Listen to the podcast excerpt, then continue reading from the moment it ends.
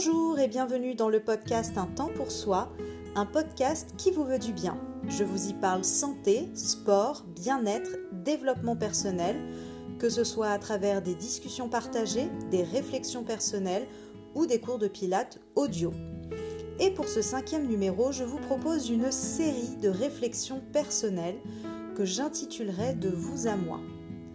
Et dans cette première réflexion, je vais vous parler de deux thématiques qui sont d'actualité et qui sont la résistance et la résilience. Deux thématiques qui peuvent paraître opposées pourtant et vous verrez, elles sont assez rapprochées. A tout de suite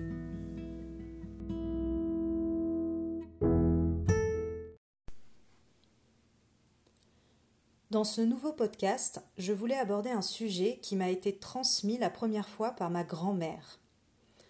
Ce sujet, je voulais l'aborder avec vous aujourd'hui car dans cette période de nos vies un peu suspendue, dirons-nous, il ne s'agit pas juste d'être dans l'acceptation de la situation, de ne rien faire ou d'attendre que tout cela se passe.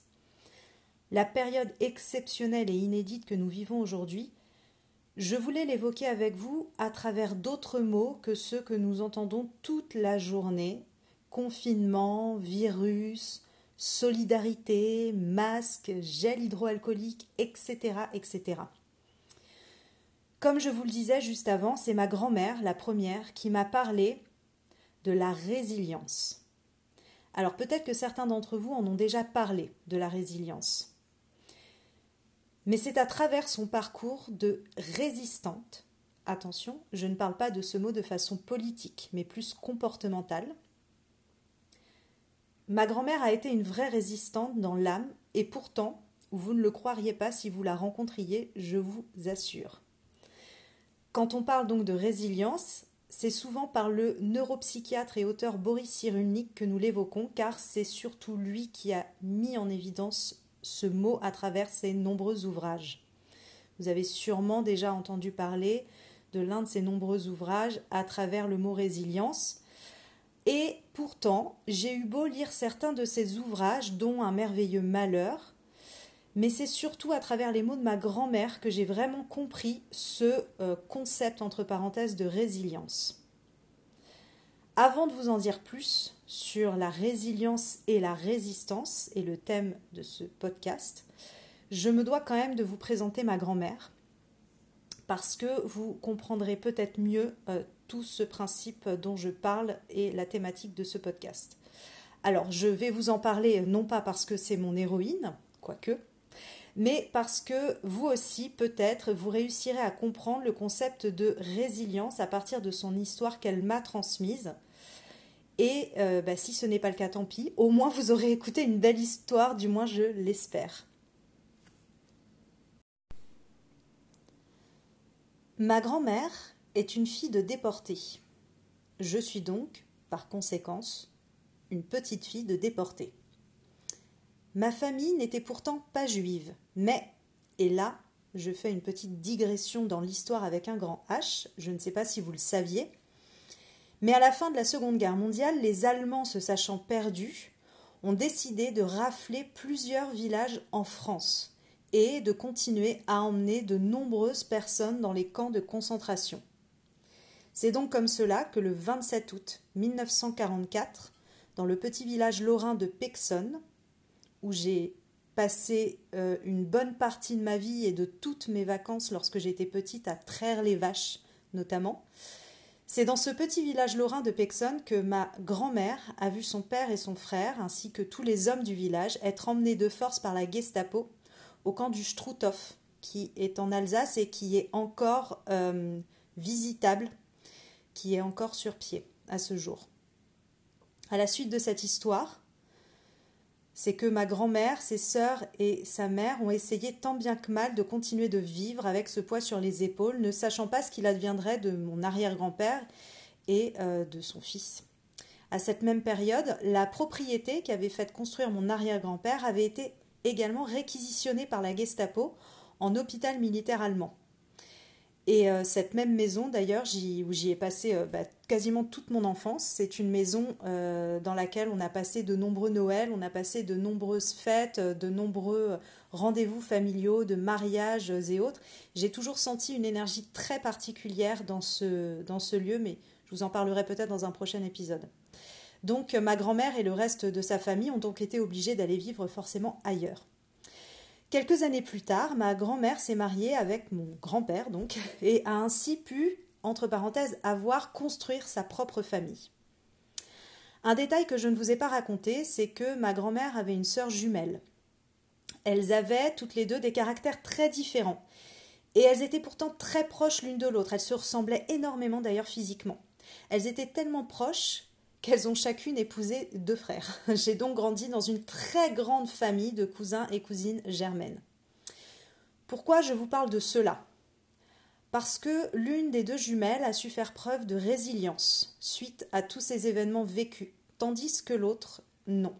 Et cela l'a énormément rongée de l'intérieur.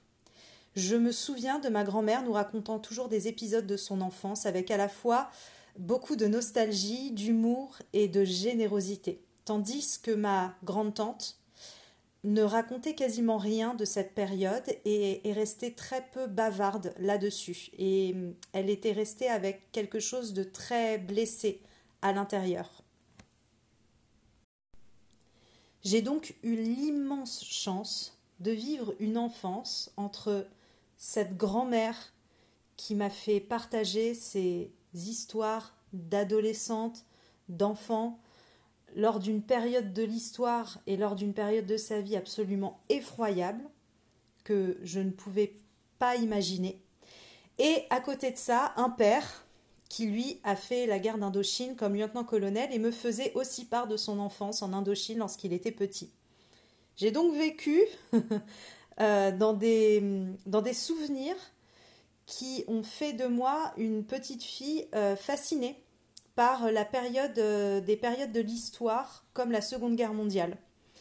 Et euh, alors je ne dirais pas que je suis fascinée par les films de guerre, loin de là l'idée, mais c'est les périodes de l'histoire très fortes, comme la chute du mur ou toute cette période avant la chute du mur de Berlin, m'ont toujours vraiment fascinée. Euh, et pourtant, j'étais pas très très bonne en cours d'histoire ni en cours de géo, euh, mais c'était vraiment les témoignages des personnes qui avaient vécu ces épisodes qui m'ont toujours fascinée. Et j'ai vraiment eu cette chance-là d'avoir pour le coup euh, cette grand-mère, mais pas que ma grand-mère, puisqu'en fait ses sœurs également avaient vécu cette, cette période de l'histoire en Lorraine. Euh, et puis les villageois qu'après j'ai pu euh, rencontrer lors de différents événements, euh, soit du village, soit familiaux. Il y a 3-4 ans, ma grand-mère devait se rendre sur le camp du Struthof en Alsace, dont je vous parlais au début du podcast, pour commémorer donc la mémoire de celles et ceux qui avaient été déportés là-bas, dont pour elle son père et son frère. Je sentais qu'elle voulait y aller mais je sentais aussi que cela lui demanderait beaucoup de courage et de force. L'un de mes oncles et moi l'avons accompagné ce jour-là sur la route de son passé. Et j'ai compris, durant toute cette traversée, ce que signifiait la résilience. J'ai compris qu'après tous les événements extrêmement douloureux que ma grand-mère avait vécus, elle aurait tout aussi bien pu décider de sombrer dans le souvenir douloureux, le silence, et grandir dans la nostalgie en essayant de refouler au maximum son chagrin, sa douleur, son incompréhension et tous les sentiments qui ont dû passer par son esprit à ce moment-là. Mais non, elle a décidé de rebondir, de donner un sens à sa vie, en donnant naissance à six enfants, en s'engageant auprès de différentes associations, dans lesquelles elle est toujours d'ailleurs et dans lesquelles elle officie toujours, en allant toujours de l'avant dans la vie sans oublier jamais d'où elle venait. Ma grand-mère s'est servie de son immense chagrin, des pertes qu'elle a vécues, de son histoire personnelle, pour devenir pleinement actrice de sa vie, ne pas subir, mais plutôt construire. Une famille, des liens, des amis, de nouveaux souvenirs, et devenir ainsi une vraie résiliente. Vous l'aurez peut-être compris, du moins je l'espère, Pour moi, la résilience, c'est la faculté que chacun d'entre nous avons à nous relever de nos difficultés, de situations douloureuses, pénibles ou encore de drames, pour en faire finalement, plus tard, des forces qui nous permettront d'avancer et de nous construire. La résilience arrive donc après une forme de résistance. Maintenant que je vous ai raconté tout ça, vous allez me poser la question de me dire quel est le lien avec ce que nous vivons actuellement en France. Eh bien, chacun d'entre nous vit les événements à son échelle, de façon individuelle ou collective. Mais la façon dont chacun d'entre nous va ressortir de ces événements sera la façon que nous aurons eu à rebondir, à nous relever, à nous réinventer peut-être, et peut-être à tout modifier ou à repartir de zéro. Mais pour aller vers la résilience, il faut d'abord accepter une certaine forme de réalité, du moins la réalité. Ma grand-mère n'aurait jamais pu, jamais, construire tout ce qu'elle a construit si à un moment elle n'avait pas accepté cette réalité aussi dure, aussi effroyable soit-elle. La résilience n'est pas le déni de réalité ou la fuite en avant. La résilience, pour moi, c'est une forme d'acceptation, de sagesse et de philosophie de vie. Encore une fois, ce n'est que mon avis, bien évidemment. Et euh, je ne vous demande pas d'être absolument d'accord avec ce que je vous dis, c'est vraiment ce que moi j'en ai compris. Il y a une phrase de Mandela d'ailleurs, je trouve, qui résume bien à mon sens aussi cette résilience, qui dit Je ne perds jamais, soit je gagne, soit j'apprends. Et Mandela fait clairement partie de ces personnes résilientes et à la fois résistantes pour le coup, qui ont su rebondir et se construire malgré les épreuves douloureuses et les drames vécus. Et c'est assez marrant parce qu'au moment où j'ai écrit ce podcast, il y a quelques jours, je suis tombée sur une interview de Boris Cyrulnik, d'ailleurs, le neuropsychiatre et auteur dont je vous parlais, qui intervenait chez lui, notamment pour parler du principe de résilience et de résistance concernant la période que nous vivons actuellement, confinés dans nos appartements. Aujourd'hui, nous sommes le nez dedans. Dans quoi? Ben Dans la résistance. Nous accueillons ou pas? Nous acceptons ou pas? Nous luttons ou pas? En tout cas, chacun, chacune, à notre échelle, nous résistons, ou du moins nous essayons de résister comme nous le pouvons. Tant que nous serons dans la résistance, nous ne serons pas encore dans la résilience. Mais plus nous accueillerons cette période de résistance avec acceptation, réalisme, bienveillance et sérénité, plus la résilience sera limpide et claire.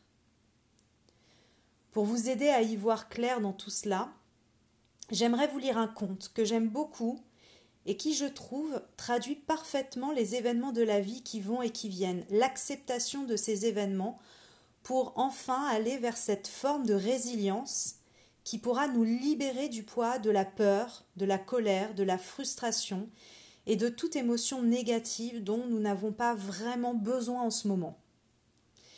Pour écouter ce conte, je vais vous proposer de vous poser confortablement, comme si vous alliez méditer. Ça peut être une forme de méditation, ce conte en tout cas. Et je vais vous proposer de fermer les yeux afin de visualiser ce conte et de vous en imprégner totalement.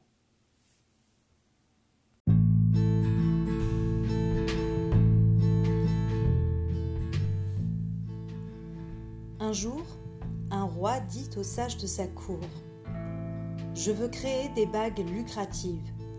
J'ai acheté l'un des plus beaux diamants du monde. Je veux cacher dans l'anneau un message qui puisse servir dans les moments de désespoir. Cela sera mon héritage. Ce doit être une phrase courte que je placerai sous le diamant de la bague. Tous ceux qui écoutaient étaient des sages. Ils réfléchirent longtemps, mais en vain. S'il pouvait écrire des essais, il n'était pas capable d'écrire un message court ne contenant pas plus de deux ou trois mots qui puissent aider dans les moments difficiles. Il faut savoir que le roi avait été élevé par un vieux serviteur. Lorsque la mère du roi mourut prématurément, c'est ce serviteur qui prit soin de lui. Il fut donc traité comme un membre de la famille. Le roi, qui éprouvait un grand respect pour le vieil homme, décida d'aller le consulter. Le vieil homme dit Je ne suis ni sage, ni instruit, ni académique, mais je connais un message. On me l'a transmis petit et cela m'a beaucoup aidé durant ma vie au palais. Le vieil homme écrivit quelque chose sur un morceau de papier, le plia et le tendit au roi. Mais ne le lisez pas, gardez-le caché et ne l'ouvrez que lorsqu'il n'y aura pas d'autre choix. Des années plus tard, il y eut une invasion du royaume et le roi perdit la bataille. Il s'enfuit sur son cheval, mais ses ennemis le suivirent. Il était seul et les ennemis étaient nombreux. Il atteignit l'endroit où la route se terminait. Il n'y avait pas d'issue. Devant lui, un abîme donnant sur une vallée profonde. La chute serait fatale. Il ne pouvait pas revenir en arrière. Les ennemis avaient traversé le chemin. Il pouvait entendre le bruit de leurs chevaux. Il n'y avait pas moyen de sortir. C'est à ce moment qu'il se souvint de la bague. Il l'ouvrit, sortit le morceau de papier et lut le message court mais précieux. Cela passera aussi. Cela passera aussi. Lorsque le roi lut ce message, il sentit un grand silence l'envelopper.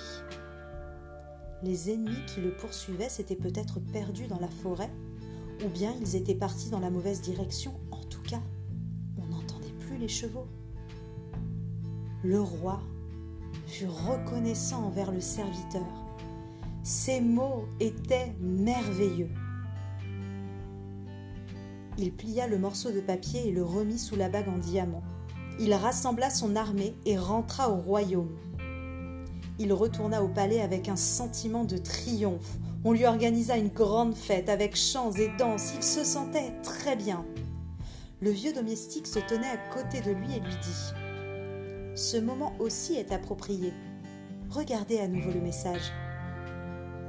Le roi répondit Mais je viens de gagner. Les gens célèbrent mon retour. Je ne suis pas désespéré. Je ne suis pas dans une impasse. Et le serviteur lui dit Écoutez-moi. Ce message est utile lorsque vous êtes battu, mais également lorsque vous gagnez. Le roi ouvrit la bague et lut de nouveau le message. Cela passera aussi. De nouveau, il ressentit la même chose. Un silence l'emplit, bien qu'il fût dans une foule qui célébrait et dansait. Sa fierté et son ego avaient disparu. Le roi avait compris le message. Il était éclairé. Puis le vieil homme dit Vous souvenez-vous de tout ce qui vous est arrivé? Rien ni aucune émotion ne sont fixes. Il y a le jour et la nuit. Il y a des moments de bonheur et des moments de tristesse. Acceptez-les tous comme une partie naturelle des choses parce qu'elles font partie de la vie.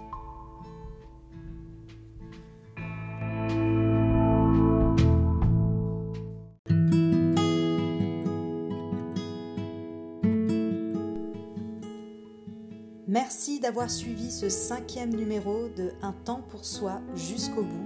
J'espère que la réflexion personnelle vous aura plu ainsi que le conte. Merci de partager sur Instagram si cela vous a plu.